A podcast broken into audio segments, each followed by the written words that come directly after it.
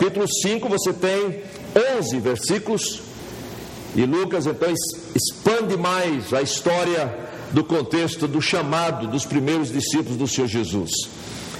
Ah, portanto, eu só queria então, quando vocês verem essa quatro versículos num, onze versículos no outro, então ah, Lucas expande mais os detalhes da história, Mateus resume, mas a história é a mesma. É apenas um resumo que é feito por Mateus. Nós vamos ler Lucas 5, versículos de 1, de 1 a 11.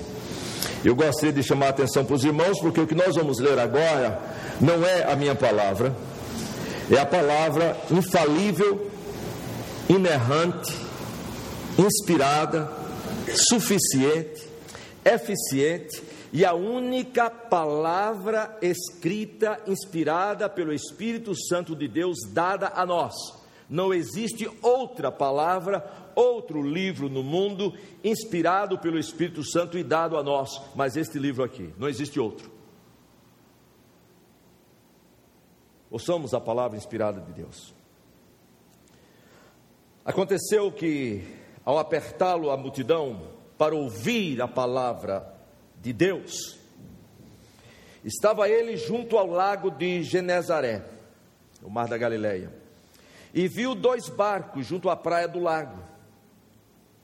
Mas os, os pescadores, havendo desembarcado, lavavam as redes.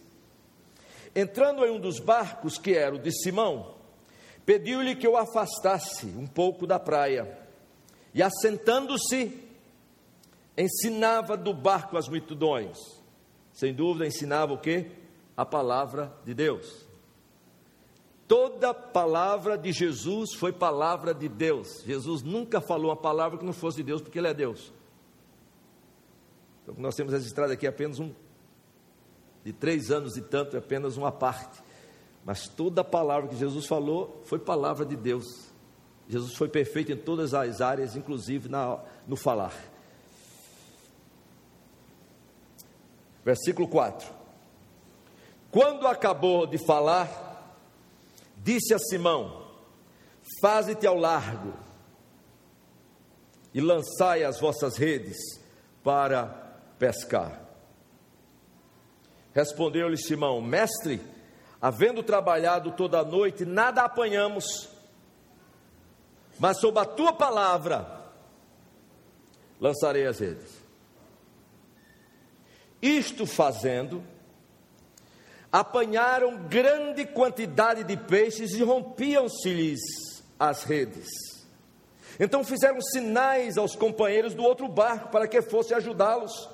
E foram encher ambos os barcos, a ponto de quase ir a pique.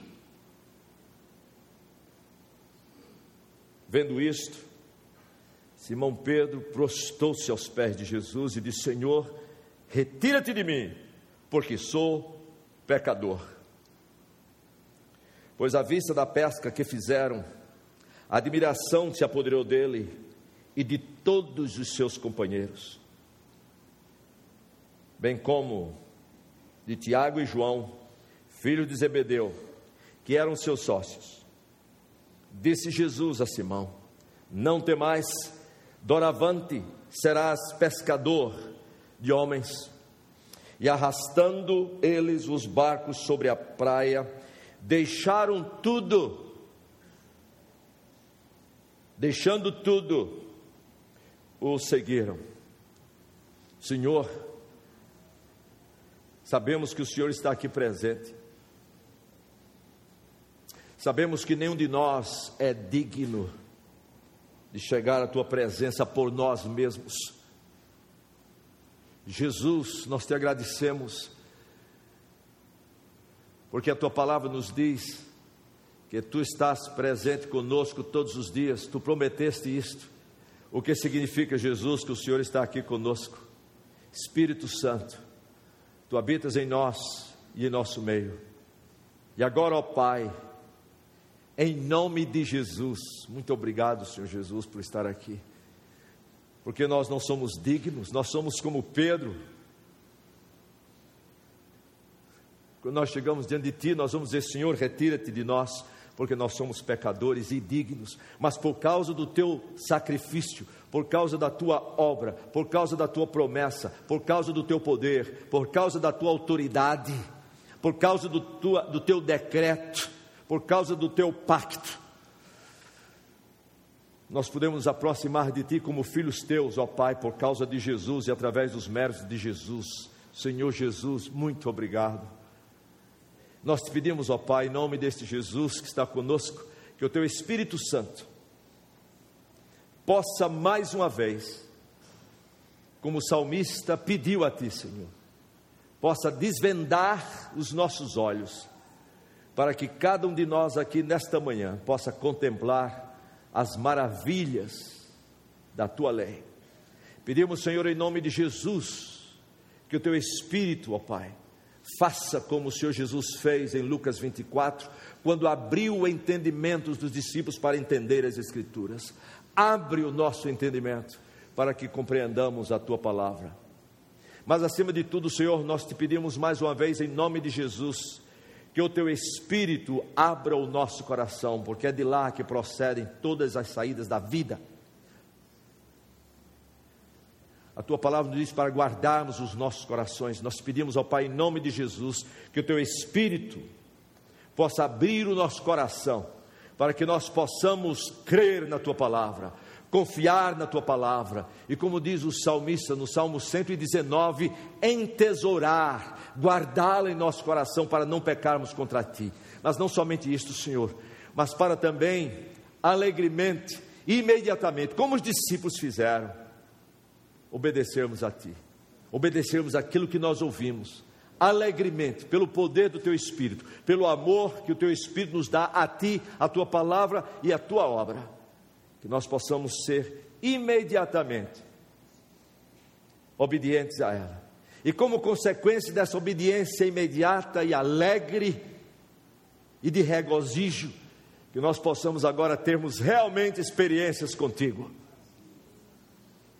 e assim, Senhor, compartilhar a tua palavra, que foi ouvida, que foi entendida, que foi crida, que foi entesourada, que foi imediatamente e alegremente obedecida e que foi experimentada. Compartilhar esta palavra, ensinar esta palavra, pregar esta palavra, falar esta palavra, testemunhar esta palavra, viver esta palavra, de tal forma que aqueles que já são teus, possam ser edificados.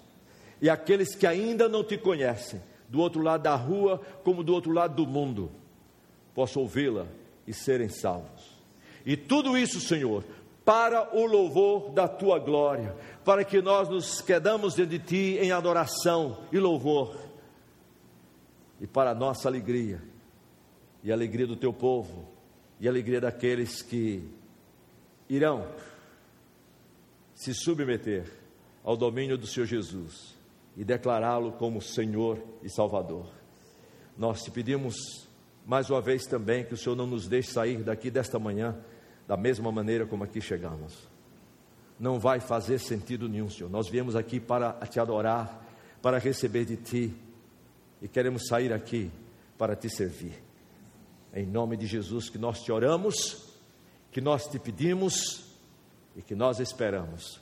Amém. Irmãos, deixe as suas Bíblias abertas em, em Lucas capítulo 5, nós vemos versículos de, de 1 a 11. Antes de eu entrar nesse texto, se eu fosse colocar um título para essa exposição aqui, seria sem dúvida nenhuma: Seguidores de Jesus, Pescadores de Homens.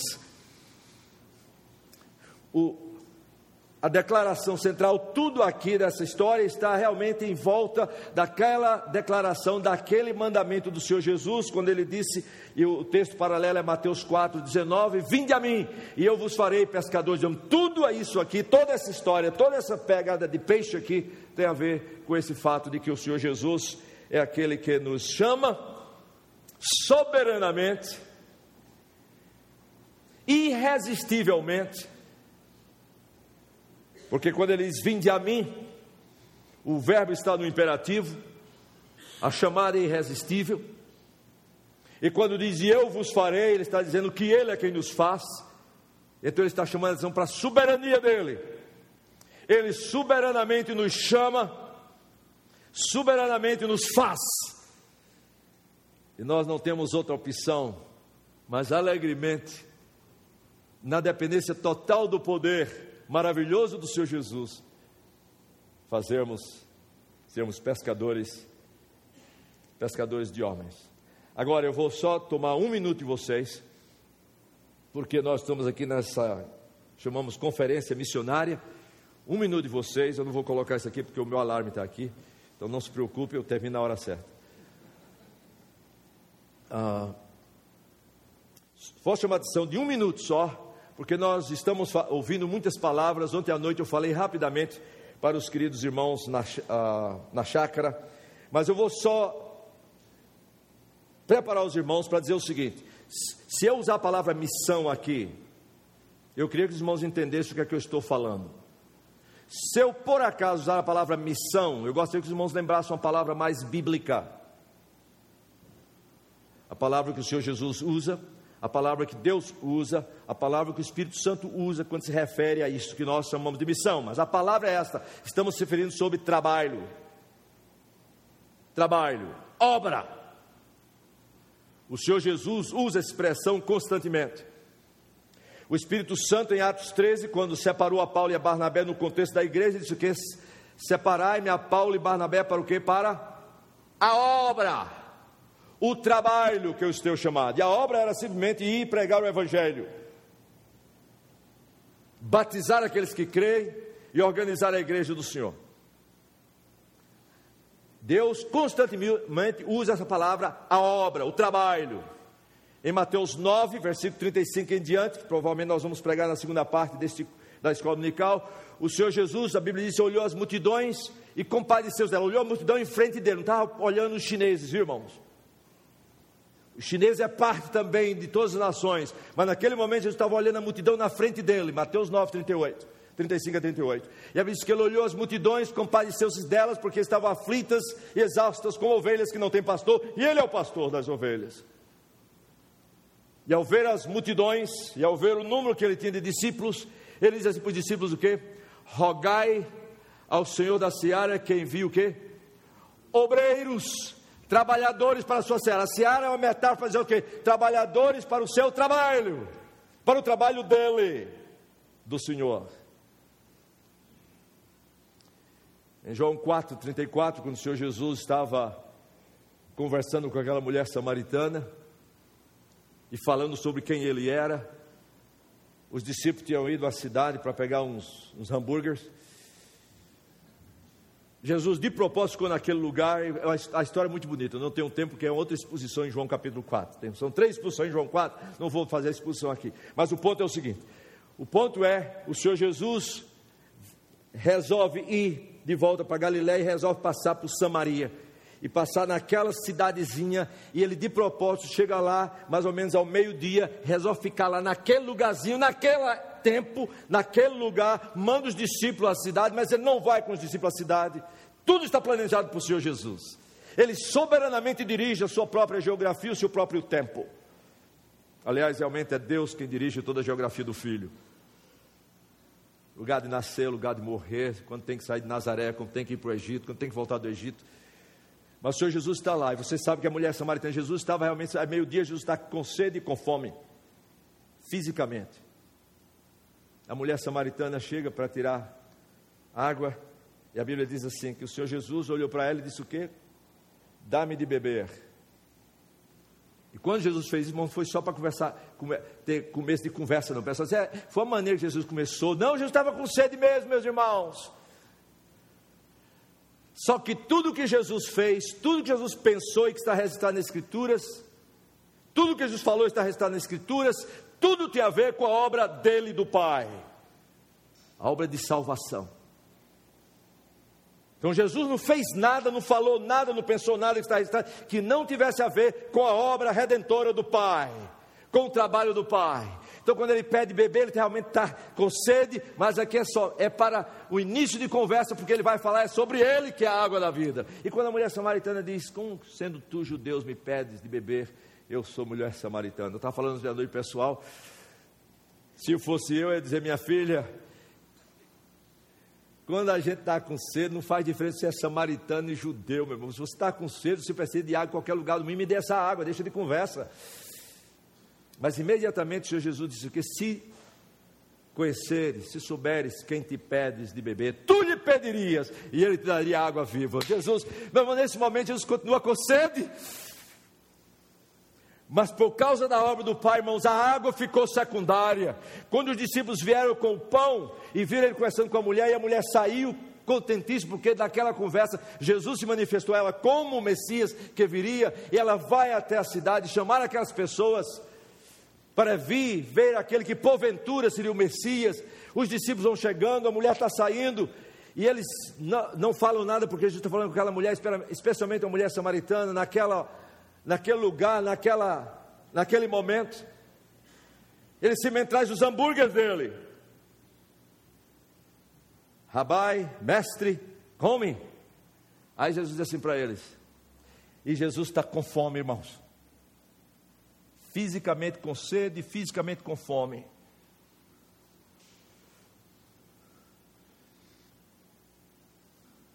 Aí Jesus diz assim: eu tenho uma comida para comer que vós não conheceis. Eu amo Jesus. Fosse eu, rapaz, vocês demoraram demais, meu amigo. Vamos comer logo, que eu estou morrendo de fome, estou até com sede, nem bebi água ainda, a mulher foi embora, não trouxe nem água. Guarda eu vou terminar essa definição. Conserva Lucas capítulo 5. Vai em João capítulo 4, versículo 34.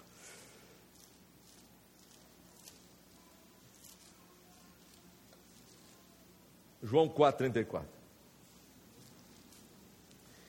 Eu não vou só dar referência, eu vou ler, quero levar vocês lá. Eu sempre digo quando estou pregando, o pregador que diz uma referência, dá o endereço do versículo, mas não lê o versículo para o povo, é como dizer onde eu moro e sem nunca levar ele à minha casa. Eu não tenho a mínima ideia. João 4,34. É esse o contexto aqui. Veja bem, João, desculpem, versículo 31, João 4,31. Nesse íntere, os discípulos, aqui é a igreja, lembre-se bem, aqui os discípulos representam a igreja, a mulher samaritana representa o quê? Os perdidos. E Jesus está sempre ministrando para esses dois grupos. A igreja, representada pelos discípulos, e aos perdidos, as multidões, as mulheres samaritanas, os pecadores, os publicanos, você imagina aqui. Jesus está sempre ministrando para os dois grupos. Não é questão de um ou outro, mas ambos. E agora chega a igreja, os discípulos lhe rogavam, dizendo: Mestre, come. Mas ele lhes disse: Uma comida tenho para comer que vós não conheceis. Versículo 33. Diziam então os discípulos aos outros: Teria porventura alguém trazido o que comer? Dá. Pergunta errada, irmãos. Eles estão pensando no hambúrguer. Quando Jesus falou, uma comida eu tenho para comer que vós não conheceis, qual seria a pergunta dos discípulos? Os seminaristas aqui todos falharam. Pergunta devia ser: Senhor, que comida é esta? Essa é a pergunta para Jesus. Não fica olhando para o hambúrguer, não, irmãos, porque quando gente está falando, está falando de alguma coisa muito mais profunda. Aí ele diz assim: aí vem a definição dele, veja lá versículo 34. Jesus diz: A minha comida, ou seja, o que sustenta a minha vida, o que me continua levando a vida aqui, o que me sustenta, o que me traz nutrição na minha vida, o que me traz alegria na minha vida, o que dá sentido para a minha vida, o que dá sentido para as minhas palavras, para os meus pensamentos, para as minhas obras, para tudo que eu faço é esta: a minha comida consiste, é que mais uma vez ele usa a metáfora da comida, mas consiste o quê? Em fazer a vontade daquele que me enviou. E realizar o quê? A sua obra. Jesus usou o nome obra, você pode dizer, e realizar a, e realizar a sua missão, mas missão é muito pequenininho. Porque quando você usa a palavra missão, está pensando em alguma coisa que alguém está fazendo em algum lugar do mundo. Quando Jesus usa, usa a palavra trabalho, obra. Estou para realizar a sua obra. o seu trabalho. Então, quando eu falo sobre missão, se eu usar essa palavra missão, queria que os irmãos lembrassem disso. Eu estou me referindo ao trabalho que é de Deus, feito por Deus, em reconciliar o perdido consigo, através de Jesus, pelo poder convencedor do Espírito Santo dele, tudo para a glória dele, porque no contexto aqui é Jesus alcançando a mulher samaritana e trazendo de volta em relação ao seu pai, e ele fala aqui, porque o pai está procurando adoradores que o adoram o quê?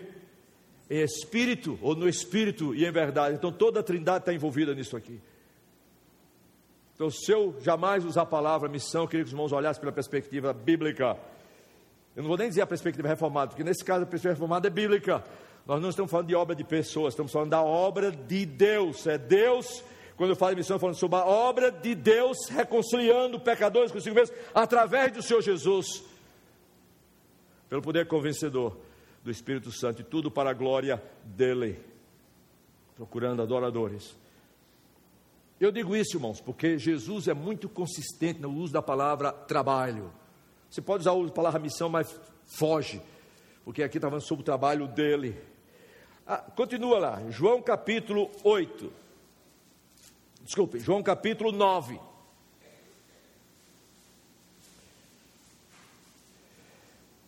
Para mim é decisivo essa introdução, você entender Lucas capítulo 5. Porque muitas vezes alguém está pensando em missão como alguma coisa que alguém está fazendo lá no Uruguai. Só. E a Bíblia está bem claro que nós falamos aqui no trabalho que é Deus quem faz, através do seu Filho e do Espírito Santo. Nós estamos falando do trabalho dele. E oramos que nós estamos fazendo a obra dele aqui, como eles estão fazendo a obra dele lá, mas a obra é do Senhor. Veja lá. João capítulo 9. Caminhando, vejam lá, vamos lá, só em câmera lenta aqui. Caminhando Jesus viu um homem cego de nascença. Quando os irmãos lerem a Bíblia, leiam devagar. O cego de nascença não podia ver Jesus porque ele era cego, obviously. Oh, desculpem. Obviamente. Quem viu quem aqui, irmãos? É Jesus quem viu o cego de nascença. É Jesus quem viu Zaqueu na árvore. É Jesus que esperou e viu a mulher samaritana. Caminhando Jesus viu um homem cego. Os irmãos não imaginam como é melhor quando, quando lê uma coisa dessa. Está Jesus caminhando com os discípulos, fazendo o quê? Passeando. Até nos passeios, você tem que olhar como testemunha. Caminhando, viu um cego de nascença. Sem dormir, ele fez algum comentário, foi no versículo 2 assim: e os seus discípulos perguntaram, ele viu um cego na nascença, provavelmente fez algum comentário. Esse era assim: os discípulos perguntaram, veja a pergunta: Mestre, quem pecou? Este ou seus pais para que nascesse cego? A ideia, o problema deles deve ser de pai, de mãe ou, ou dele. Veja o que é que Jesus diz no versículo 3 nem ele pecou, nem seus pais. Não quer dizer que eles vieram sem pecado. Quer dizer o seguinte: que essa cegueira dele não era consequência do pecado dele ou dos pais dele, era consequência por estar nesse mundo depois da queda. Mas, como Deus falou para Moisés, nem o cego, nem o mudo. Nada acontece por acaso. Ele diz assim: nem ele pecou, nem seus pais, ou seja, para que nascesse cego. Mas foi para que se manifestassem nele o que? Não é as missões de Deus, é as obras, os trabalhos de Deus. E está no plural aqui por dois motivos muito simples. Primeiro, porque Jesus ia curar este homem.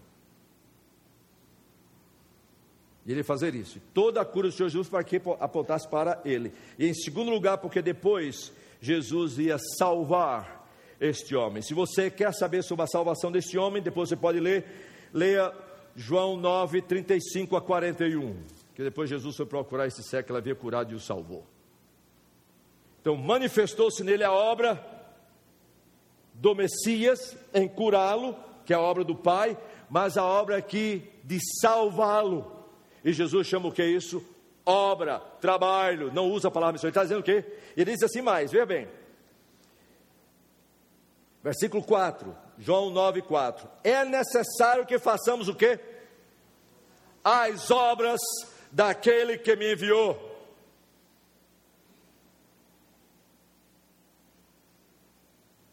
Agora, ah, irmãos, podia ler muita coisa, mas vai só em João 17, antes de Jesus ser crucificado. A obra é dele do Pai dele, e a obra do Espírito Santo também. Estão falando sobre a obra, sobre o trabalho. Então, quando eu falo sobre missão, estou falando sobre o trabalho de Deus, que é a iniciativa de Deus em reconciliar o perdido consigo mesmo, através do Senhor Jesus, pelo poder convencedor e transformador do Espírito Santo dele. Em João 17, a oração sacerdotal do Senhor Jesus, antes que ele vai para o jardim, onde ele é preso, e depois é crucificado e morto. Nesta última oração, o Senhor Jesus disse assim: Versículo 4, vou só no ponto aqui. Ele diz assim: Eu te glorifiquei na terra, consumando o que? A obra, o trabalho que me confiaste o que? A fazer. E aqui tem dois aspectos. Um seria a obra redentora, conforme foi profetizado desde Gênesis capítulo 3 e 2 Efésios capítulo 1, antes da fundação do mundo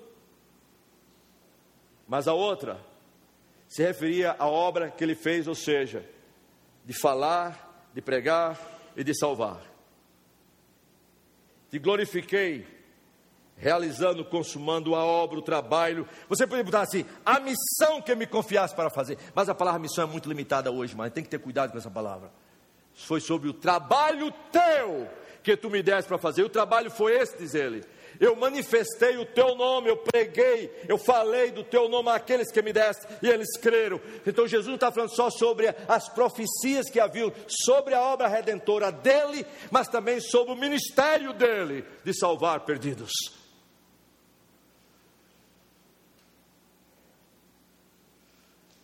A minha oração é que você sair hoje daqui, não fica pensando, missão é só um departamento da igreja.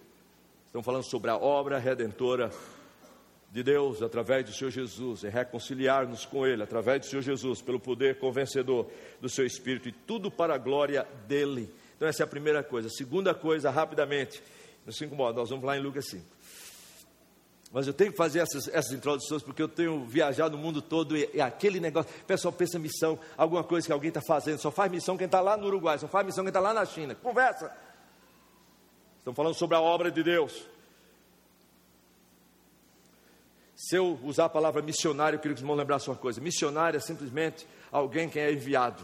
O Senhor Jesus disse assim: Como o Pai me enviou, eu também vos envio. A todos, todo servo do Senhor é enviado do Senhor. E a questão do envio não é a questão de distância, é a questão de gente.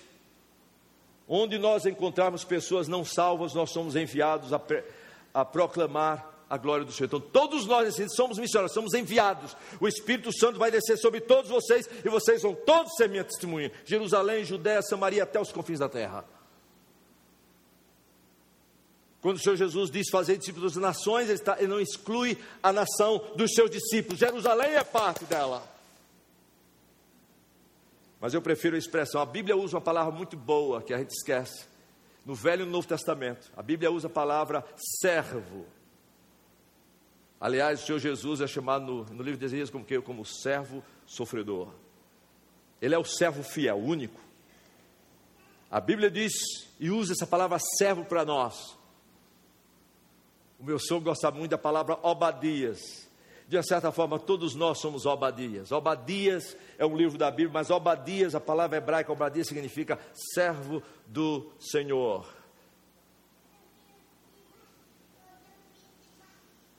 E o apóstolo Paulo disse lá em 1 Coríntios 3, 5, quando definiu a si mesmo, a Paulo e os outros, quem somos nós? Somos servos, por meio de quem vocês vir a crer, segundo o Senhor dispensa cada um de nós.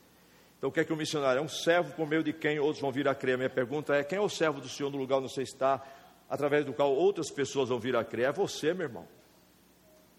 Aí o pessoal, mas e o pessoal que está lá no Uruguai? Meus irmãos, são só servos do Senhor, através dos quais outras pessoas lá no Uruguai vão ouvir do Senhor, mas nós todos somos servos.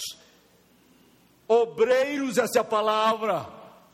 Obreiros, servos, trabalhadores, e nas diferentes funções que Deus nos dá. E qual é o trabalho do servo do Senhor? O pessoal chama missionário, é um servo, mas qual é o trabalho do missionário? Qual é o trabalho do servo do Senhor? É muito simples, irmão. O Senhor Jesus disse o quê? Fazei discípulos das nações, ensinando-os. Nós fazemos a obra do Senhor, pregando, ensinando, testemunhando. O Espírito Santo vai vir sobre vocês, vocês vão ser minhas testemunhas. O trabalho do servo do Senhor é de testemunhar. A obra dele, nos chama como servo dele, agora vocês testemunham. O Senhor Jesus fez isso também. Manifestei a tua palavra àqueles que me deste, eles creram em ti. Trabalho nosso, trabalho do Senhor Jesus, de como servos da palavra, de compartilhar a palavra, de pregar a palavra, de testemunhar a palavra, de falar a palavra. Aqueles que já são dele e aqueles que ainda não o conhecem. Esse é o trabalho do missionário, esse é o trabalho do servo do Senhor. E o campo, irmãos, o campo é o mundo. Jerusalém, Judéia, Samaria, os confins da terra. Jesus deixou bem claro: o campo é o mundo. Agora, tendo em vista isso, vamos a Lucas capítulo 5, porque você tem que entender essa é a mentalidade de Jesus. Jesus está chamando, está salvando pessoas para a obra dele, que é a obra do Pai dele.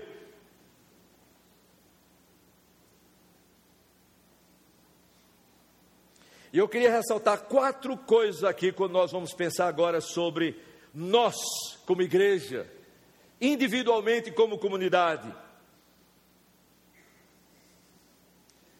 Quatro coisas, eu não sei como vou colocar coisas, mas de qualquer maneira, são quatro aspectos que vocês vão descobrir aqui o que o Senhor Jesus nos ensina, que são necessários, convicções necessárias, trabalhos necessários como seguidores do Senhor Jesus, como trabalhadores no trabalho de Jesus, que não é nosso, é dele. E a primeira coisa que nós observamos aqui, nesse contexto todo, é que Jesus chama os seus servos. Jesus chama. Quando eu falo aqui do chamado, não estou falando chamado de apostolado, absolutamente, estou falando chamado de conversão. Os primeiros discípulos de Jesus já tinham ouvido falar de Jesus através de João Batista, você lê isso lá em João capítulo 1. Pedro, André, João, Tiago, já ouviram falar do Jesus através de João Batista. Então Deus já tinha usado os seus servos mas agora o Senhor Jesus já começou já o seu trabalho de pregação, mas agora o Senhor está começando o trabalho de recrutação. Existe essa palavra em português, irmão? Recrutar. Recrutamento, obrigado. De recrutamento. Mas o primeiro passo para você ser recrutado na obra do Senhor é o que? É o chamado de conversão. E eu vou dizer isso porque é isso que nós vamos encontrar aqui. Quando o Senhor Jesus disse assim: não temas, doravante serás pescadores de, de homens. Versículo 11 assim: E arrastando eles os barcos sobre a praia, deixando tudo, o seguiram. Em Mateus capítulo 4, versículo 19, diz assim: o, o, resumo de Mateus coloca assim: Caminhando junto ao mar da Galileia, viu dois irmãos Simão, chamado Pedro e André, que lançavam as redes no mar porque eram pescadores, e disse: Ele não conta aqui sobre a pesca maravilhosa, só disse: É um resumo, vinde após mim e eu vos farei pescadores de homens. Então a primeira coisa que tem que entender aqui é que isso aqui não é chamado para apostolado. Uma vez alguém disse: Pastor, você não pode usar esse texto porque aqui é chamado para apostolado. Não é chamado para apostolado, aqui é chamado para discipulado. É chamado para seguir Jesus, onde você tem que renegar-se a si mesmo e tomar a sua cruz e segui-lo. O chamado para apostolado veio depois. Depois o Senhor Jesus chamou doze e deu o título de apóstolos, daqueles que foram discípulos, dentre os discípulos dele. Mas aqui, irmãos, é um chamado, um chamado à conversão, é um chamado para a experiência com Jesus. E esse é o primeiro ponto.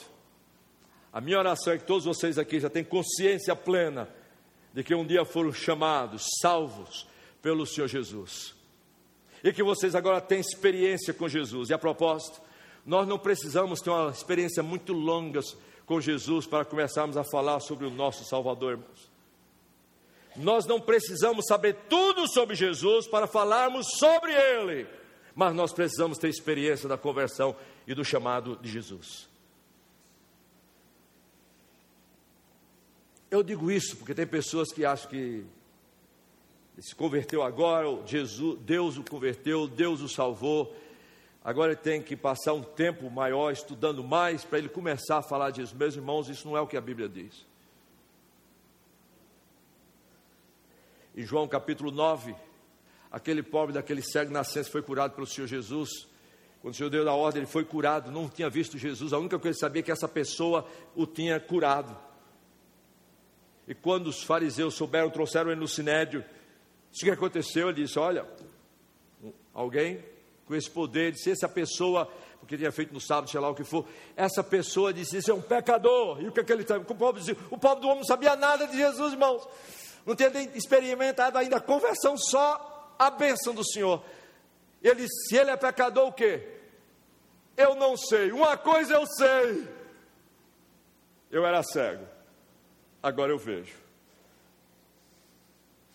Teve uma experiência. Depois o Senhor Jesus o salvou, sem dúvida no final do capítulo 9. Mas o meu ponto é que, meus queridos, nós não precisamos saber muito de Jesus para começar a falar de Jesus. Mas sem dúvida nenhuma, lá em Atos 16, o apóstolo Paulo está na cadeia lá em Filipos, está cantando de meia-noite. Sem dúvida nenhuma, o carcereiro já tinha ouvido falar alguma coisa, que Paulo não entrar numa cadeia sem falar de Jesus para ninguém. E quando houve o terremoto, os irmãos sabem, o carcereiro tentou suicidar, ele sabia o que ia acontecer com ele. Paulo diz: Não faça isso, todos nós aqui estamos. Ele diz o quê? O que deve fazer para ser salvo? E não era ser salvo da, da, da questão dos romanos, não era de, de, de, todos nós estamos aqui. A pergunta dele é relacionada com aquilo que ele ouviu Paulo falar e cantar na prisão. E Paulo diz o que? A única coisa para saber é o que? É crer no Senhor Jesus, será salvo tu e a tua casa. Só isso. Mas a partir depois ele tirou e depois ele ficou lá um tempinho na casa deles e passou, e passou um tempo expondo mais. Nós precisamos crescer na graça e no conhecimento do Senhor Jesus, diz o apóstolo Pedro em 2 Pedro 3,18, último versículo da carta dele. Mas para falarmos de Jesus, nós só precisamos ter, perceber imediatamente a experiência da conversão, a experiência com Jesus e começarmos a falar sobre o Senhor Jesus. E quero dizer o seguinte, irmãos, que as nossas experiências, eu tenho umas duas horas de seminário que eu passo só para falar sobre testemunho pessoal. O que é que a Bíblia diz sobre isso? O que é que Jesus ensina sobre isso? Sobre as nossas experiências. Mas eu queria dizer para os irmãos que não existe experiência bonita de conversão. Não existe experiência bonita de conversão. Porque ele nos tirou o que, irmãos? Do império das trevas. Não existe nada bonito no império das trevas. O que existe bonito na experiência de salvação é o que? É o nosso Salvador. É o nosso Salvador. Deixa eu me contar, eu até a gente viaja muito por aí, quando eu escuto as coisas, eu anoto, a, escrevo. Deixa eu só dizer para vocês o que é que eu escrevi na capa da minha Bíblia aqui. A propósito, não, isso não aconteceu aqui em São José do Rio Preto, para ninguém ficar pensando, quem foi aqui? Quem foi? Não aconteceu aqui, mas foi no Brasil, em algum lugar desse país aqui. Vejam bem, eu botei aqui, eu, isso aconteceu, às, às vezes os meus, meus, meus journals, como é que fala? Meus diários, etc., os jornais, como é que se fala isso? diário, sei lá, eu, eu boto tudo que é de lugar, depois vou juntando os pedaços por aí. Mas esse eu tinha colocado informação aqui na Bíblia. Escute essa. Isso aqui aconteceu, não vou dizer o, a cidade. Uma pessoa em tal e tal lugar desse país que visitava a conferência, eu, quando eu estava pregando, e que havia experimentado a salvação em Cristo dois meses antes, essa pessoa estava numa conferência como essa, dois meses antes, estava pregando, quando eu terminei de pregar, ele veio me contar a experiência dele. E ele mostrou como Deus o salvou dos seus pecados, como Deus o libertou das drogas imediatamente. Ele disse: Eu tinha duas mulheres, pastor, estava orando para decidir com a qual ia ficar. Havia vivido uma vida degradada, experiência com mais de 200 mulheres já. mas agora estava felicíssimo com a certeza da sua salvação, do seu perdão dos pecados em Cristo. Daí ele chegou e disse assim para mim: Pastor, o senhor precisa ouvir a minha história. É uma história muito bonita. Disse, Quando, como é a história? É uma história muito bonita. Eu disse, meu irmão, pecador não tem história bonita. Nossa história é feia. Nós temos um Salvador e uma salvação bonita. Esse sim, esse é magnífico. Esse a Bíblia chama de quê? De maravilhoso.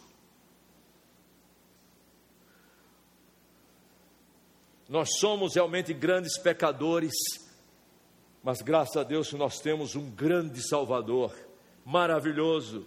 Nossa história é feia a história bonita, imaculada, perfeita, sem pecado, é a história da vida, da obra e das palavras do Senhor Jesus.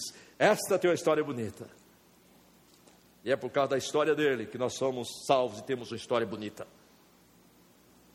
Mas a primeira coisa é a experiência da conversão. Segundo, a segunda coisa, isso aqui é muito claro, o Senhor Jesus nos chama. A segunda coisa é que nós precisamos crescer em Jesus primeiro lugar, botei, quatro em C, vai ser fácil lembrar, são quatro pontos em C. Conversão, chamado. Segundo, quem é chamado, quem é convertido pelo poder do Espírito Santo, é esperado que essa nova criatura cresça. Crescimento em Jesus, que nós podemos dizer, crescimento em Jesus mas tem a ver com consagração a Jesus, com dedicação ao Senhor Jesus. E eu sei disso porque quando o Senhor Jesus vinde após mim, e a Bíblia diz que a Bíblia diz imediatamente deixando tudo seguiram. Tudo passa a ser secundário. Importante, mas secundário. E as coisas que você julga primária na sua vida, no momento que você é, é salvo por Jesus, e você agora consagra, você faz assim, você consagra tudo a Jesus, meus irmãos, seu barco, sua propriedade, sua vida, porque tudo agora é secundário. E quando tudo passa a ser secundário na sua vida, sua, sua fama, sua, seu dinheiro, suas propriedades, seus diplomas, sua vida, passa, seus barcos, quando tudo isso passa a ser secundário, aí você vai entender como Deus pode usar tudo isso para a glória dele. Aí, quando sua casa faz sentido, aí, como o seu dinheiro faz sentido, quando a sua profissão faz sentido, como as suas, os seus estudos faz sentido, porque tudo isso é para a glória do Senhor. Quero usar, mas você, a Bíblia diz que eles largaram tudo, deixando tudo, tudo passou a ser secundário. O meu barco agora faz sentido se for usado para a glória. A propósito, nós vamos continuar usando o barco para pescar, mas esse barco agora é de Jesus.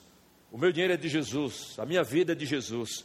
Então nós precisamos agora crescer nesta consagração ao Senhor Jesus. Como Pedro diz, antes crescei na graça e no conhecimento do Senhor Jesus. Eu queria que os irmãos entendessem isso. Porque para crescer nessa consagração a Jesus, para crescer em Jesus, sem dúvida nenhuma, há dois requerimentos indispensáveis na Escritura Sagrada. Para qualquer um de nós crescer nesta graça. Você não pode crescer na graça sem crescer o quê? Em conhecimento. Às vezes eu fico chateado com o pessoal que diz: ah, a Bíblia, crer em Jesus não é crer numa, numa série de proposições. Meu irmão, você, o que você acabou de falar foi uma proposição, foi uma declaração. Você acabou de falar o que é uma proposição também. Nós precisamos conhecer o Senhor e a palavra do Senhor. E nós não podemos crescer experimentando essa graça, esse favor não merecido, essa bênção do Senhor sem crescer no conhecimento, irmãos. À medida que nós crescemos no conhecimento da palavra do Senhor, nós crescemos na graça do Senhor. Muitos crentes estão raquíticos, pararam de crescer porque pararam de fazer duas coisas. Uma, de falar com seu Senhor. Nós chamamos isso de oração comunhão diária em oração. Falar com Ele. Segundo lugar, você parou de ouvir Jesus.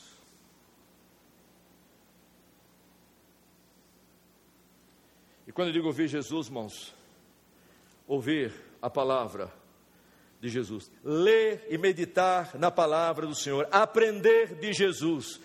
Você lembra aquele texto lá, Tiago, Tiago diz: Todos sejam prontos para quê? Para Todos nós vamos ser prontos para ouvir, tardios para falar. Lembra esse texto? O pessoal usa aquele texto e, por implicação, dá para fazer isso. Mas aquele texto não está falando que você deve estar pronto para ouvir as pessoas, a depois falar para as pessoas. O texto lá, ele diz assim: pronto para ouvir a palavra de Deus. É o texto de Tiago. Agora, se você quiser saber, quando está conversando com alguém, esteja pronto primeiro para ouvir e falar alguma coisa, o livro de Provérbios está cheio de provérbios sobre isso. A Bíblia fala sobre isso também, mas o texto de Tiago lá, estude o contexto. Todo homem esteja pronto para ouvir. Quando o contexto dá para ouvir a palavra de Deus antes de você falar. Esse é o texto de Tiago. E tardio para se irar. E tardio para falar. Mas em primeiro seja pronto para o quê? Para ouvir. E para crescer, você vai observar isso. Quando Jesus chamou esse discípulo, chamou para estar com Ele, para conversar com Ele, para ouvi-lo e para viver com Ele. Então, essa é a segunda coisa que eu ter para os irmãos. E quando nós começamos a crescer nessa intimidade com Jesus, o apóstolo Pedro colocou assim: Pedro, eu estou dizendo Pedro porque ah, em 1 Pedro capítulo 2, 2, o apóstolo Pedro escreve para a igreja assim: Antes Diz assim: desejai, lembra do 1 Pedro 2,2? Desejai ardentemente, como crianças recém-nascidas, o que? O genuíno leite espiritual. A palavra espiritual lá está traduzida em português para espiritual, porque não dá para falar sobre o genuíno leite da palavra, porque a palavra lá é logicon. Significa o seguinte: o apóstolo Pedro diz, desejai ardentemente, como crianças recém-nascidas, o genuíno leite da palavra, para que por ele vos seja dado crescimento. Se é que já tens a experiência que o Senhor é bondoso. Você já foi salvo, experimentou a graça de Deus, você agora tem que crescer. Para crescer, você tem que desejar ardentemente. Aliás, é um verbo só. Não se, não se, preocupe com grego, não, viu, irmãos? Pode ser grego para vocês, para mim é muito bom. Mas é uma palavra só no grego, mas só que a, o verbo grego lá é, dá uma ênfase tão grande no desejar, que para você traduzir em português, botar desejar ardentemente é para desejar ardentemente o genuíno leite da palavra. Se você fosse traduzir aquilo, desejar ardentemente, seria como dizer assim: é quase como que ele diz, fique viciado. Tem certos vícios que é bom, irmãos. E um deles é de desejo de conhecer a palavra do Senhor. Aquele que me ama, o que é que Jesus diz? Guarda a minha palavra e meu Pai o amará, e viremos para Ele, nos manifestaremos a Ele. Mas essa é a primeira coisa, é crescer, uma coisa é de falar e de ouvir. Desejai ardentemente, diz, diz Pedro, desejai ardentemente o genuíno lei da palavra. Você diz, o que é que significa? Já pensou, irmão, você recebeu uma ordem dessa? Eu tenho cinco netas, seis netas, minha esposa e eu. Já pensou chegar para a neta e dizer assim: deseje ardentemente comer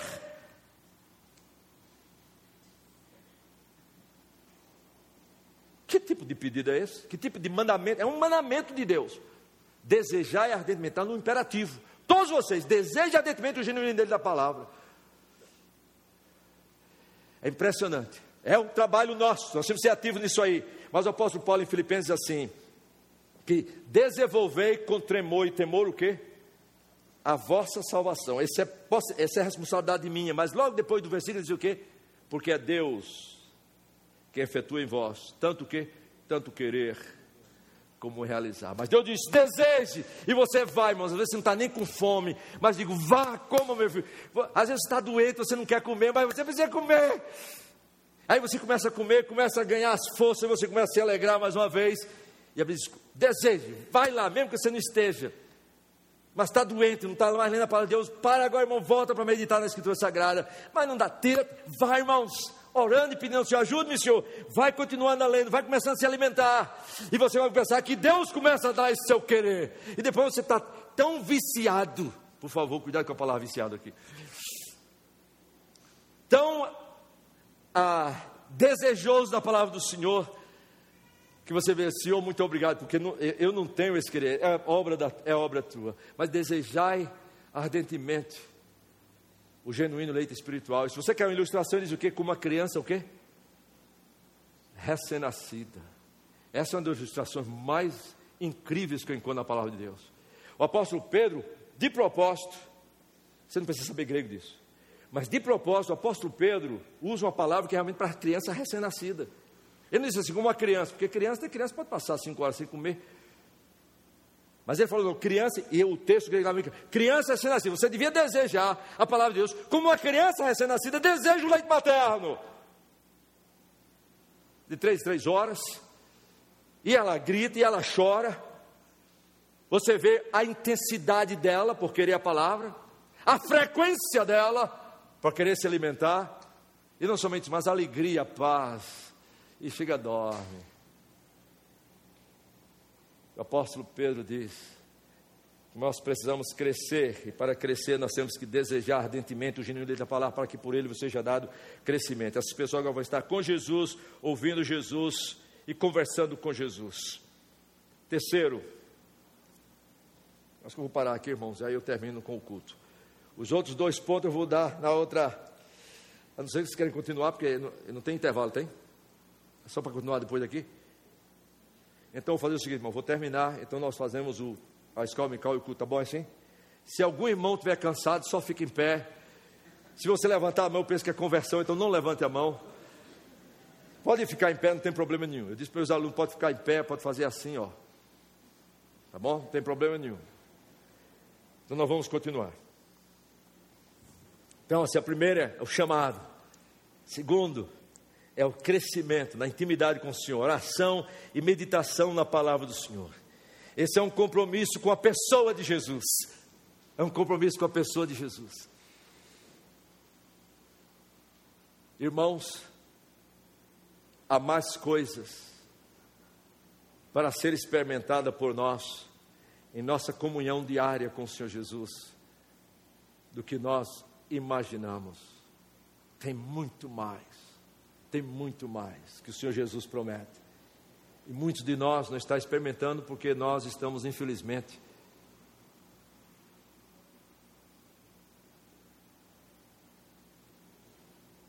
desnutridos.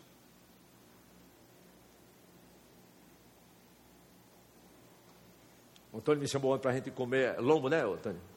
Um lombo aí, um lombo muito gostoso aí. Eu já saber o dia, porque aí eu já não tomo café de manhã. Né? Quando, eu, quando eu vou assim para alguma coisa que eu gosto, eu já, eu já me preparo, já fico sem comer. Se for para jantar, pronto, eu passo todo dia sem comer. Porque eu quero chegar lá e comer com gosto. Mas tem vezes, irmão, que eu estou doente. E quando eu estou doente, pode estar qualquer lombo na minha frente, tem jeito. Eu não tenho apetite. Mas uma coisa eu sei, eu preciso me alimentar. Há os momentos que nós comemos com gosto. E há os momentos que nós comemos porque temos que comer. Na vida com o nosso Senhor é assim também, o nosso relacionamento com Ele. A minha o nosso desejo é que o nosso, nós podemos dizer com toda a satisfação do salmista Davi, eu tenho prazer na tua lei, quanto amo a tua lei, essa é a minha meditação todo dia. Mas há momentos que, por causa de pecado, por causa de diferença, por causa de passar tempo sem meditação da palavra de Deus, nós começamos a esfriar. Meu irmão, você está doente, olha, vai, vai, pega, pega, meu irmão, você vai comer. Você sabe que gosta disso, mas está doente, não está gostando. Vai, irmão, vá, só porque o Senhor fala, e o Espírito Santo vai lhe abençoar. Crescimento, essa é a segunda coisa. Terceiro, o que Deus espera de nós. E essa é a coisa séria que eu vou falar para os irmãos aqui. Terceiro lugar, quando o Senhor Jesus nos salva, Ele nos faz nascer de novo no contexto de uma família. O Senhor Jesus nos salva individualmente, mas não individualisticamente.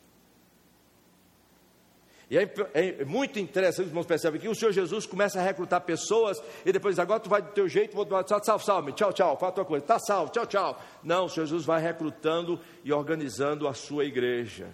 Quando o Senhor Jesus foi assunto aos céus, deixou a igreja de Jerusalém com quantos membros? 120 pessoas. E vocês ficarem juntos orando, esperando que o Espírito Santo venha. E no dia de Pentecostes, mais 3 mil pessoas ouviram, e a Bíblia diz que essas 3 mil pessoas ouviram, se arrependeram, foram salvos, e a Bíblia diz em, em Atos capítulo 2 que elas foram batizadas e congregadas. O que eu quero ressaltar aqui é o seguinte: o Senhor nos chama para a comunhão dos santos, para a congregação, para a família de Jesus. para ser parte de um time e que a única estrela é Jesus. E fazer parte de uma, de, de uma corrida que só quem termina em primeiro lugar é Jesus. O que nós queremos é o quê? É completar a carreira. Não foi isso que o apóstolo Pedro falou? Completei o quê? A carreira. Se eu terminei em primeiro lugar a carreira, mesmo não existe competição aqui não, irmão, porque quem terminou, a quem terminou em primeiro lugar foi, foi Jesus. O que nós oramos é que nós completemos a nossa carreira. Em primeiro lugar, Jesus, meus irmãos. E quando você termina a carreira, você está devagar, mais lento, mais. Chegava e diz: servo bom e fiel, fosse fiel no pouco, sejam bem-vindos no outro. Completei a carreira, guardei a fé. Já agora a coroa de justiça me está guardada, a qual o Senhor, reto juiz, me dará naquele dia, não somente a mim, mas a todos quanto amam a sua vinda, diz o apóstolo Paulo, 2 Timóteo capítulo 4. Eu quero chamar a atenção aqui para a comunhão dos santos, porque nós nascemos de novo no contexto de uma família, nascemos como parte de um corpo. O que eu quero dizer é o seguinte, meus irmãos, a igreja é indispensável na obra de Jesus.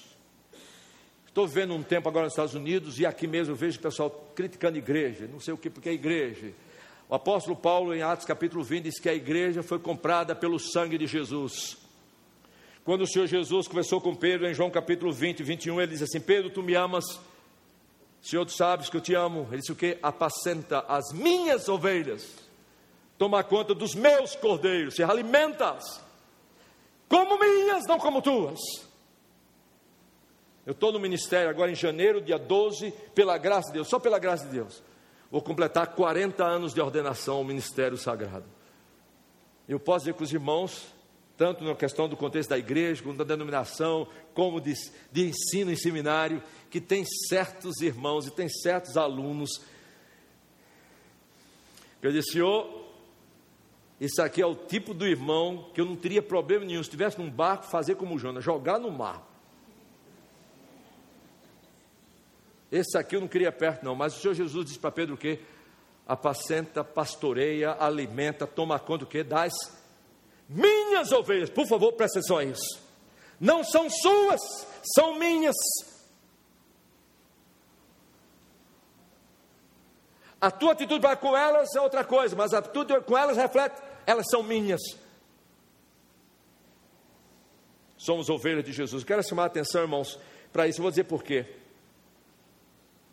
a igreja local, universal, não do, do reino de Deus, mas universal de Deus,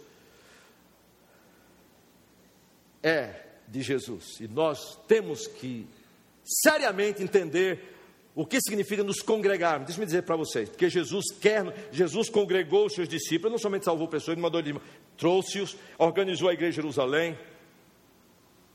E foi assim que o trabalho se expandiu. Deixa eu dizer por quê. Os irmãos sabem dos cinco pontos do calvinismo, eu não vou repetir aqui, mas um dos pontos do calvinismo é o que? A perseverança dos santos, a perseverança dos salvos. Ou seja, nós cremos, segundo a Escritura Sagrada, que uma vez salvo, jamais perdido, irmãos. A Bíblia diz muito bem: se aquele que ouviu a voz do Senhor, aquele me ouve, vem, o meu Pai o tomará, e da mão do meu Pai ninguém vai poder tirá-lo. Então, para tirar a mão de Jesus, de Deus, tem que ser mais poderoso que Deus. Segundo, se você é uma nova criatura, meu irmão, você não tem como voltar, a natureza já é outra. Agora, eu queria dizer para os irmãos: tem uma doutrina que nós temos que acrescentar nos cinco pontos do calvinismo. É que, segundo o ensino das Escrituras, não existe perseverança de salvos fora do contexto da comunhão dos santos. Eu vou provar para vocês nas Escrituras. Não existe perseverança dos salvos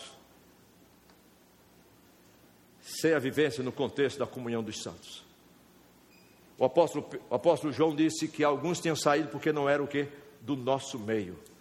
Saíram, se desviaram, foram embora porque não era o nosso meio. Quando eu vejo pessoas dizem, não, eu já fui crente, mas eu pode estar certeza que está afastado, está fora da comunhão dos crentes. Com todas as dificuldades, irmãos, olha, o crente do Senhor ele pode ter dificuldade, de repente não dá para ficar num lado, mas ele não vai sair da igreja, ele vai para outro, vai se congregar, ele vai procurar se congregar, se ele é salvo, ele vai, deixa-me dizer por quê. Abra as suas Bíblias, e Jesus, quando começou a chamar, começou a chamar como um time, fazer parte do corpo dele. Então precisamos da comunhão dos santos, é conversão, crescimento, comunhão dos santos. Abra as suas Bíblias rapidamente, deixa eu só mostrar para vocês que é isso que a Bíblia ensina. E nós temos que prestar atenção mais à eclesiologia, a doutrina da igreja, local, denominacional, sei lá onde for. Abra as suas Bíblias em Hebreus, capítulo 3. E os irmãos sabem, Jesus estabeleceu a igreja, seu povo. Hebreus capítulo 3. Não vou falar nada sobre o contexto aqui, mas só para os irmãos saberem, isso aqui é um povo, um grupo provavelmente de judeus crentes. Podia ser judeus crentes, podia ser um grupo de crentes que é chamado de hebreus, quer dizer, peregrinos, espalhados, perseguições, pressões sobre a confissão deles. Aí veja o que é que o escritor aos Hebreus escreve para eles em Hebreus capítulo 3. Em Hebreus capítulo 3, versículo 12. Veja o que, é que ele diz. Está escrevendo para a igreja. Aqui é para a igreja em geral, para os crentes. Tende cuidado, irmãos. Eu sei que está falando para a igreja, está falando sobre irmãos, a família de Deus. Tende cuidado, irmãos. Jamais aconteça haver qualquer de vós perverso coração de incredulidade que vos afaste de Deus vivo. Não, o contexto aqui é o povo de Deus do Velho Testamento, que por causa da incredulidade tiveram que passar 40 anos no deserto.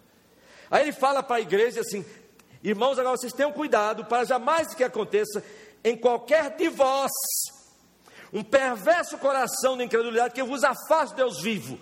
Agora, para que isso não aconteça, irmãos, o que é que nós precisamos? O que é que ele está enfatizando aqui? Veja o versículo 13. Pelo contrário, o que é que diz assim? Exortai-vos mutuamente cada dia durante o tempo que se chama hoje, a fim de que nenhum de vós seja endurecido pelo engano do pecado. A perseverança dos santos está condicionada às Escrituras no contexto da comunhão dos santos, foi assim que Deus estabeleceu. Ninguém pode crescer na graça fora do contexto da igreja. Não existe crente independente. Nós precisamos da igreja, nós precisamos do, do contexto dos irmãos, da comunhão dos santos, onde nós vamos nos exortar mutuamente. E essa é a evidência que nós somos salvos, irmãos, segundo a Escritura Sagrada. Se saiu, abandonou, João disse, é porque ele não era um dos nossos. Porque os nossos nós vamos passar. Irmãos, tem problema dentro da igreja, irmão, não se incomoda, não. Uma vez um amigo meu nos Estados Unidos chegou e disse: Ah, pastor, não vamos para a igreja porque é cheio de hipócrita. Seu irmão, você é bem-vindo também.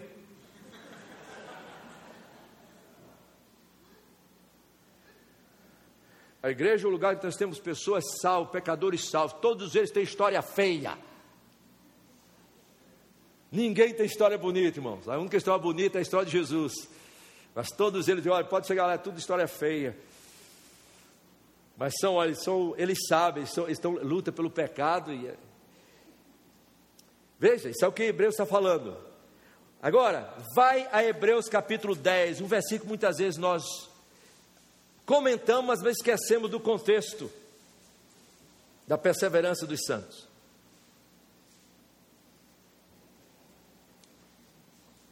Hebreus capítulo 10. Veja agora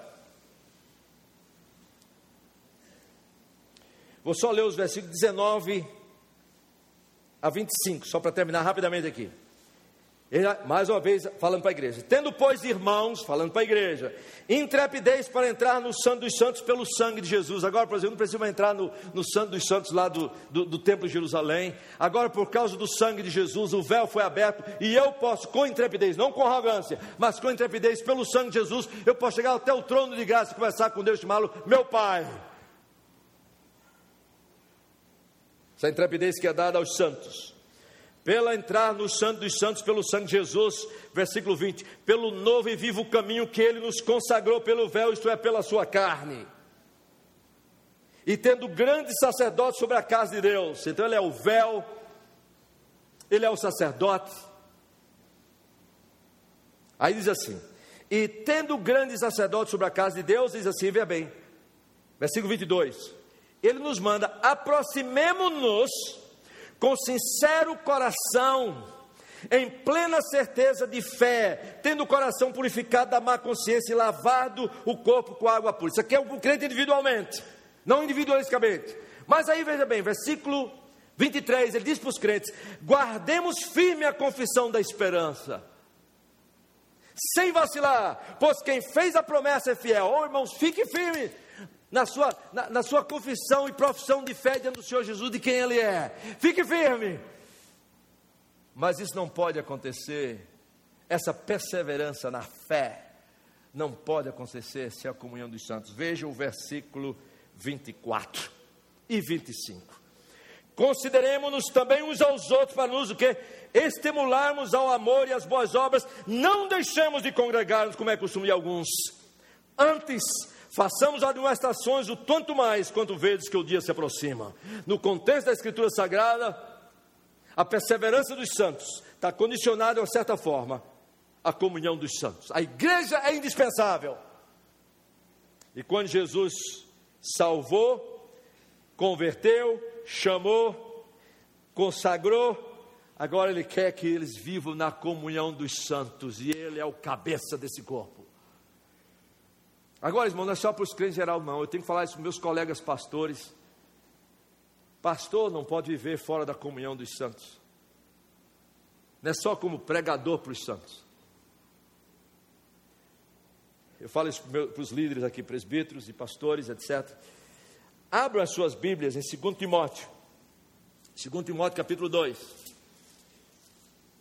Como não, vou terminar em tempo aqui, viu? Aqui a gente passou direto, agora vai. Seja a cantiga do grilo, vai separar. 2 Timóteo, no capítulo 2, você sabe, Timóteo está lá como pastor na cidade de Éfeso. O apóstolo Paulo escreve para Timóteo e diz assim: veja bem,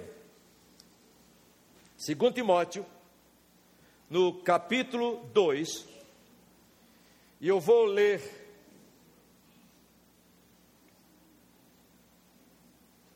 a partir do versículo 15.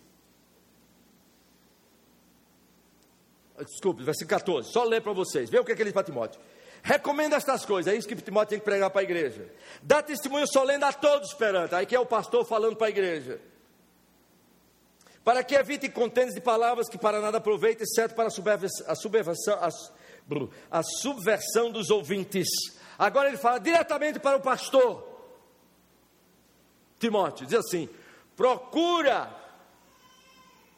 apresentar-te a Deus aprovado, como obreiro que não tem de que se envergonhar, que maneja bem a palavra da verdade Evita, Timóteo, igualmente os falatórios inúteis e profanos, pois seus, os, dele, os que deles usam passarão a impiedade ainda maior.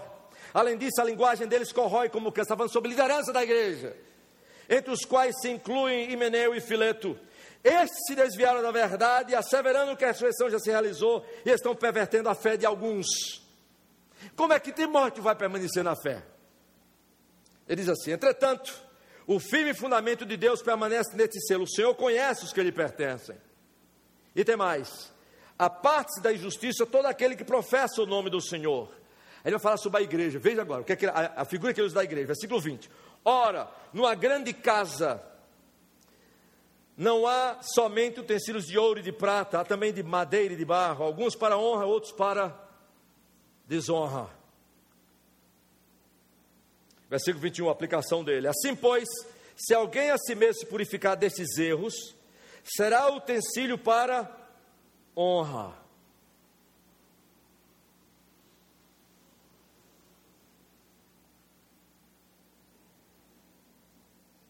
Santificado e o quê? E útil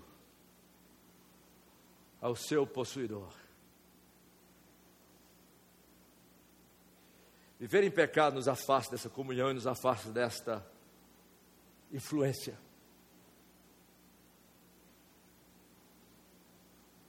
Quando nós estamos vivendo em pecado, nós perdemos a alegria, da, nós não perdemos a salvação, podemos perder a alegria da salvação. Salmo 51 diz isso. O salmista, depois de ter pecado, reconhecer, ser confrontado, Senhor, restitui-me a alegria da tua salvação. Então ensinarei os transgressores os teus caminhos e pecadores se converterão a ti.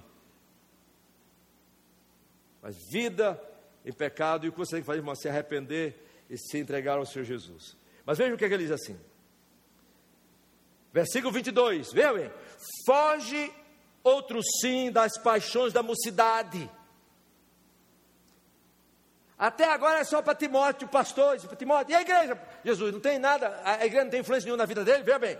Foge outro sim das paixões da mocidade, segue a justiça, a fé, o amor e a paz. O que é que diz lá no final do versículo? Com os que de coração puro invocam o Senhor. Pastor não pode, líder não pode viver fora da comunhão dos santos.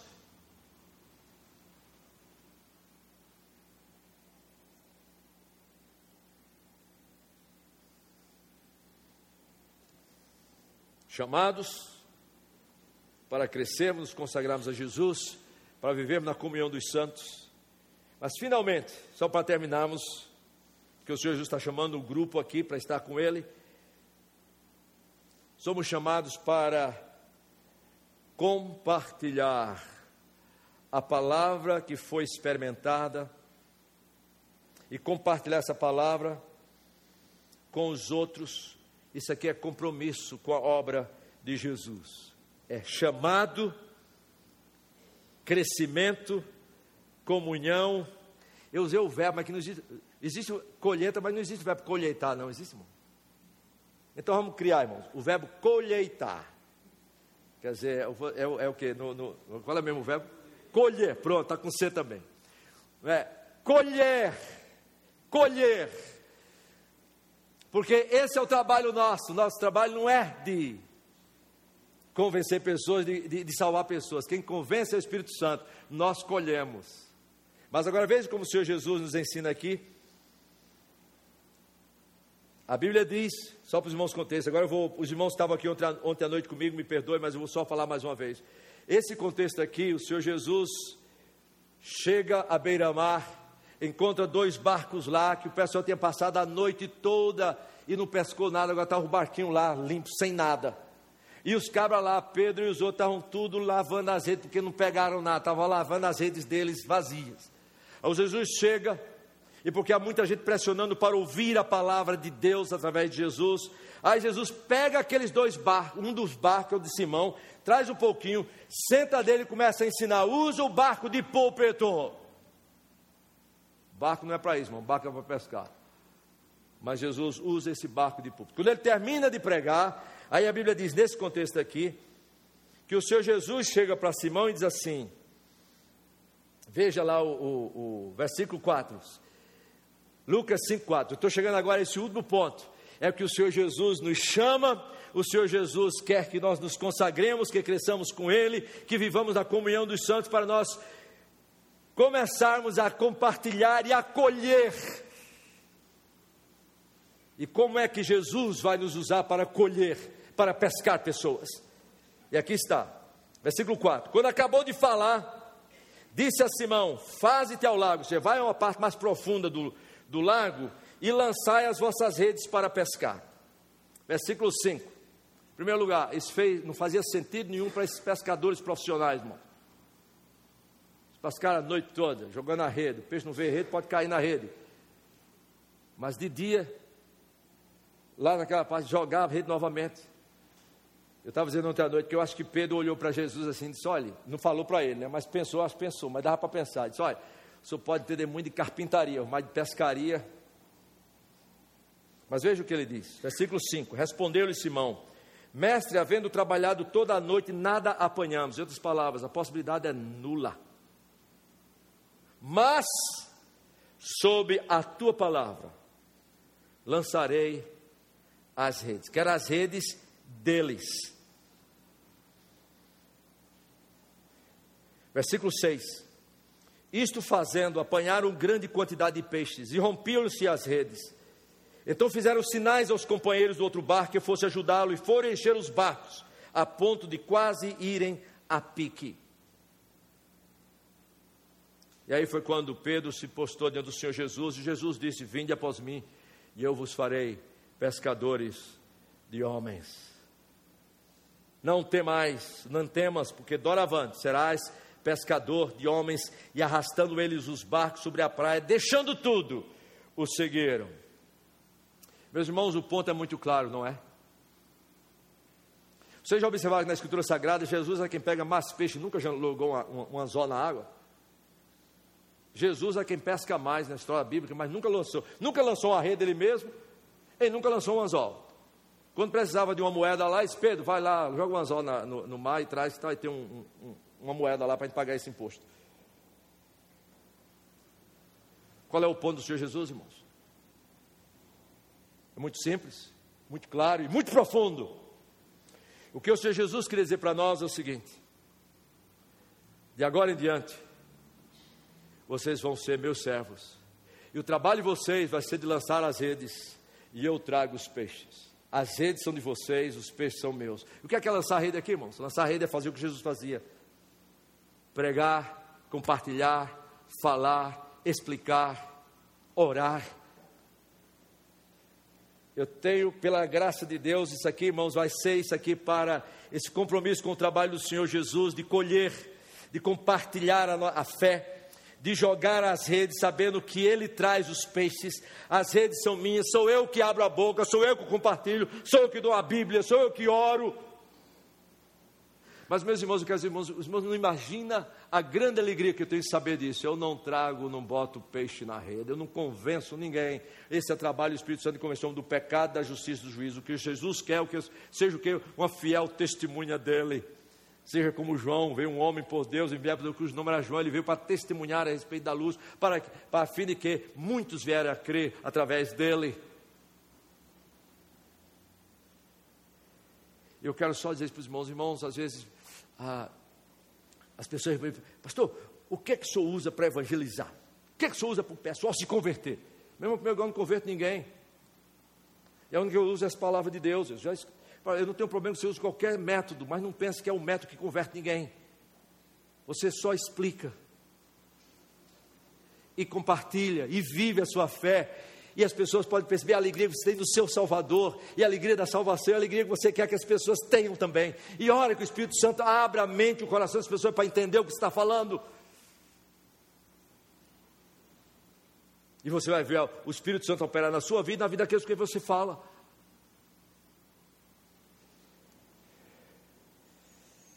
É isso que Jesus ensinou aqui, irmãos. E agora, Deus, vocês são pescadores de homens. O que, é vocês vão fazer? Como é que nós vamos pescar? Pregar, testemunhar, falar, conversar. Por isso que a minha oração todo dia, Senhor, ajuda-me. Hoje eu atrasei um pouquinho, porque quando eu estava saindo do hotel, o Rogério me falou que ia pegar de 8h20, então de 8h15 eu disse. Eu estou com esse negócio de americano, né? Ah, mas aí eu cheguei quando eu disse, tinha duas pessoas quando eu encontrar ali no hotel, um que estava trabalhando e outro que era o porteiro, e tinha um senhor lá sentado, que era um hóspede. Eu peguei um cafezinho e comecei a conversar, irmãos, qual é o problema de conversar? minha oração, Senhor, nessa conversa, ah, eu queria que as pessoas conhecessem mais do meu Jesus. Porque eu sei a diferença que eles fazem. Eu sei que sem Jesus não pode ter vida que vale a pena ser vivida. Estou contando, não, irmão. Opa, hoje distribuí tantos folhetos Falei com tanta gente, está vendo, senhor? Estou bom, não? Meu irmão, isso aqui sai, flui. Nós não fazemos como um programa.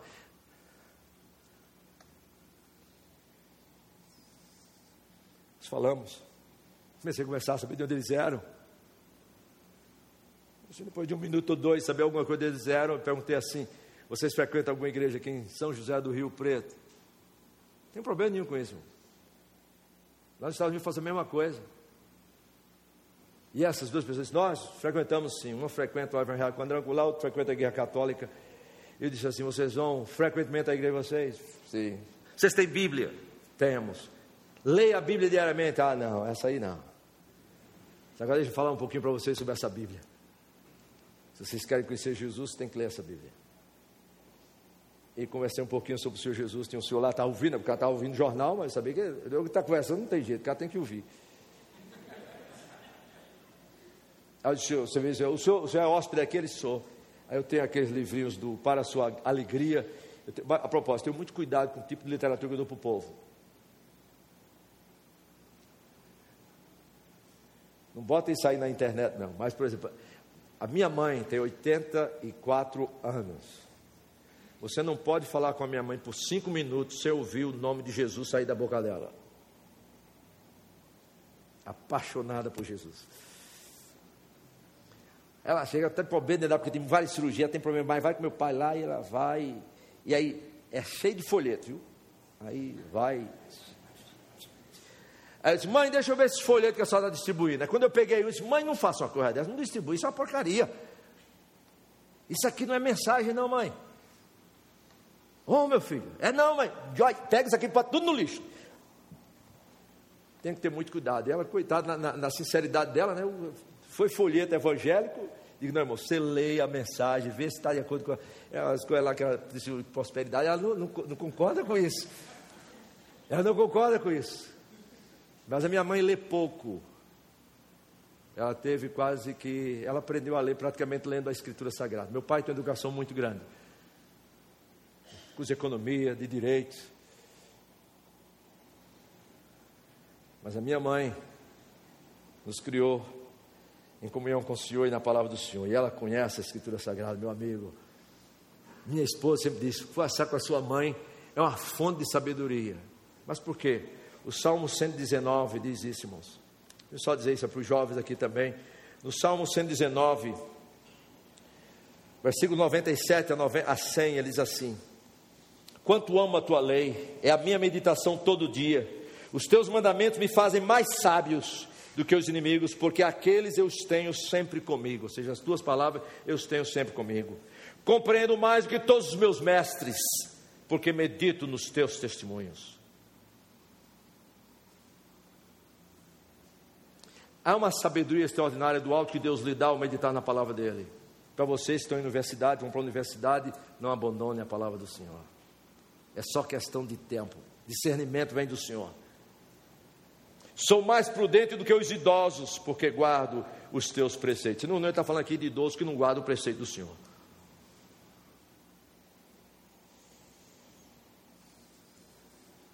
Irmãos, por quê? Eu quero o que, irmãos? Semear. O semeador saiu a semear. E nós semeamos o que? A palavra de Deus. O poder da salvação não está no semeador, está em quê? Na semente. E a semente é a palavra de Deus. E Deus disse: A minha palavra, o que? Não vai voltar vazia. Não quer dizer que todo mundo vai se converter, não. Mas pessoas vão ser condenadas por aquilo que eles ouviram, ou vão ser salvos por aquilo que eles creram, naquilo que eles ouviram. Então, irmãos, semeie, comece a orar. Digo uma coisa muito clara para vocês, terminar aqui. É, compartilhe a palavra do Senhor com a igreja, para a edificação da igreja Compartilhem e falem da palavra do Senhor Jesus com aqueles que ainda não são salvos, do outro lado da rua como do outro lado do mundo, para a salvação deles, e tudo para a glória de Deus. A edificação do povo de Deus, a salvação dos perdidos e a nossa alegria. E a nossa alegria. Não existe alegria maior do que esta. Alegria da salvação, alegria de compartilhar a salvação, alegria de crescer na salvação. Alegria de ver pessoas sendo salvas recebendo essa alegria. Até que um dia nós vamos experimentar a última alegria da vida cristã. Eu vou terminar com isso aqui. Existe uma grande alegria, um grande gozo. E eu quero dizer o seguinte: que não depende das circunstâncias. As circunstâncias podem ser totalmente adversas, mas existe um gozo e alegria que é fruto do Espírito, que ninguém pode tirar. O Senhor Jesus disse: Neste mundo tereis aflições, mas o que? tem de bom ânimo. A ideia lá é no sentido de regozijar porque eu venci o mundo. E ele ora para nós para que o gozo dele esteja em nós. Diz: Neste mundo tereis aflições. E vocês vão ter um gozo e alegria que esse mundo não pode tirar. Pode tirar a sua vida, mas a alegria da salvação, não. O apóstolo Paulo está pronto para morrer. Já estou sendo oferecido por libação e a hora da minha partida é chegada. Já agora a coroa da vida me está preparada, a qual o Senhor preparou para os que o amam pronto para morrer, mas a alegria do Senhor está lá. Alegrai-vos sempre no Senhor. E Paulo está na cadeia. Deixa eu só terminar. Lendo para vocês. Hebreus capítulo 12, versículo 1 e 2, só isso.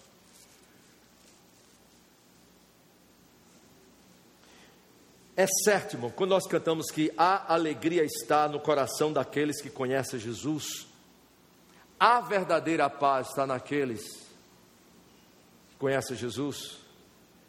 Essa alegria e essa paz que nós vivemos no Corinho, não é por causa de tudo nos vai bem, nem por causa da circunstância, é fruto do Espírito. Gálatas disse: é fruto do Espírito. Alegria, paz, amor, é fruto do Espírito. E nós experimentamos isto, apesar das circunstâncias. E, e, essa alegria, nessa esperança que nós temos, nos faz passar por todas as dificuldades também. Deus não nos faz passar por volta, mas é por dentro delas. Não sei se eu disse aqui uma vez, mas o meu sogro, que é um holandês, quando eu estava trabalhando na, chamava lá na Transamargura, lá na Transamazônica, nos anos 70 e tanto, difícil. Uma vez escrevi para ele, ele disse assim: Meu filho, Deus não nos promete uma viagem tranquila, mas uma chegada segura. O barco pode ir uma tormenta, mas Jesus está lá, eu estou convosco. Vou terminar com esses dois versículos. Primeiro, sobre essa questão do gozo, em dois sentidos: um no ministério do Senhor Jesus, e o outro, o gozo final que nos aguarda. Por isso que muitas vezes pessoas dizem, pastor, como é que o senhor está? Irmãos, não imagina eu tenho netos, tenho germos, tenho filhas casadas. Ah, vocês não imaginam, às vezes, o peso que está. Mas eu disse: olha, a palavra de Deus diz que os sofrimentos do tempo presente, Romanos 8, 18, os sofrimentos do tempo presente não são dignos de ser comparados com a glória que vai ser revelada em nós. Não tira o olho da esperança. Os sofrimentos são reais. Mas os sofrimentos do tempo presente, comparados com a glória que há de ser revelada em nós, são café pequeno. São sérios, irmãos. Amargo, difícil. Mas escuta esses dois versículos para vocês, para nós terminarmos. Hebreus capítulo 12. Eu vou terminar aqui. Pronto, vamos terminar 15 minutos antes.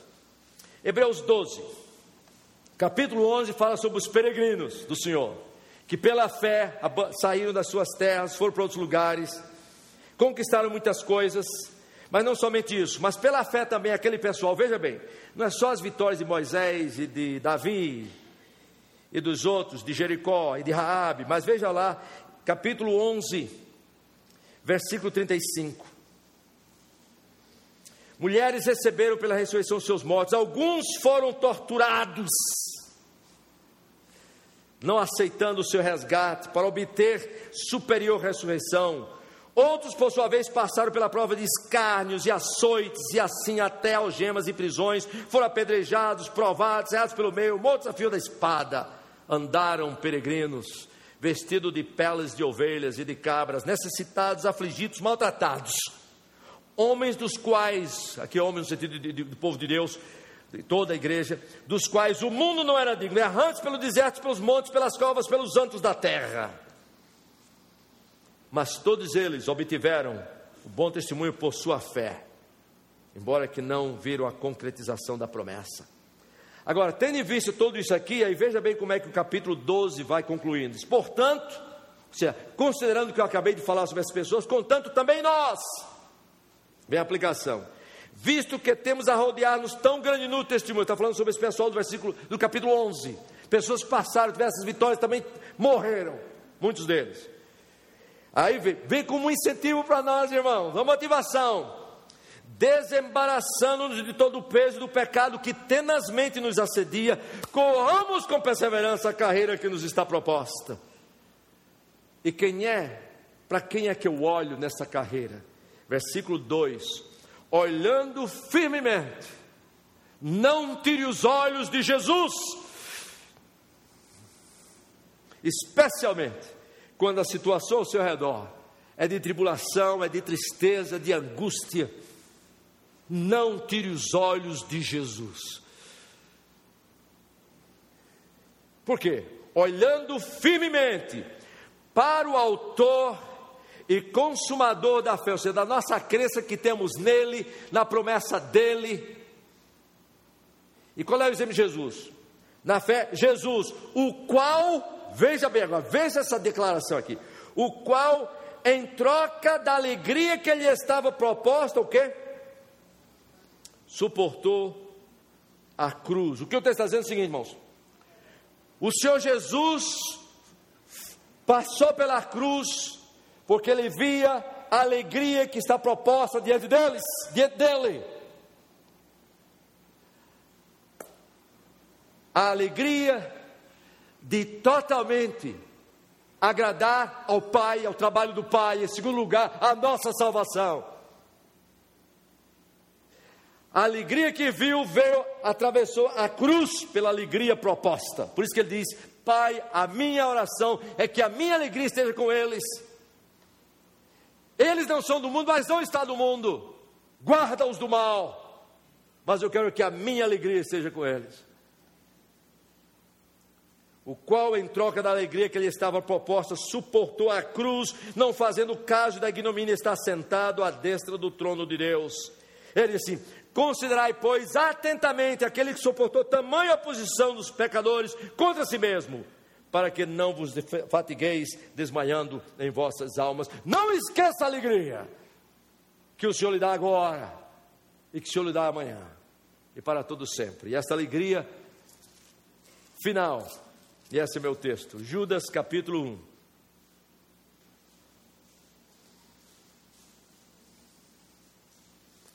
Judas capítulo 1, versículos 20 a 25. Vou ler para nós terminarmos.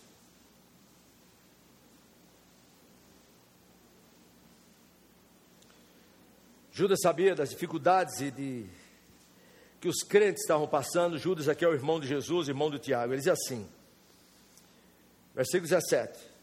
Judas 1, 17. Vós, porém, amados, lembrai-vos das palavras anteriormente proferidas pelo apóstolo de nosso Senhor Jesus Cristo os quais vos diziam: No último tempo haverá escarnecedores, andando segundo as suas ímpias paixões, são os que promovem divisões sensuais que não têm o espírito. Vós, porém, amados, vejam bem, mais uma vez aquela ideia do que sem a comunhão dos santos não existe perseverança de fé.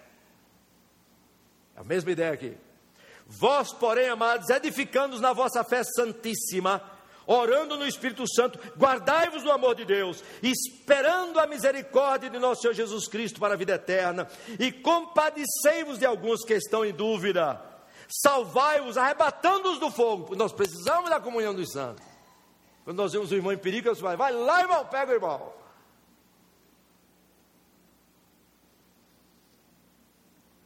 Quanto a outros, ser também compassivos em temor, detestando até a roupa contaminada pela carne. Aí vem a doxologia dele, diz assim: Ora, aquele que é poderoso para vos guardar de tropeços e para vos apresentar com exultação. Os irmãos sabem o que quer dizer exultação aqui? Com alegria excessiva. Esse é o que o texto está dizendo. Aquele que é poderoso para vos guardar de tropeços, para vos apresentar com exultação com alegria excessiva, imaculados diante da sua glória, único Deus, nosso Salvador, mediante Jesus Cristo, Senhor nosso, glória, majestade, império e soberania, antes de todas as eras, e agora e por todos os séculos. Amém. Essa é a última alegria. Vai ser o dia em que nós partimos para a glória. E a Bíblia diz que Ele vai nos levar e nos apresentar com alegria excessiva. A maior alegria, meus queridos, ainda está para ser.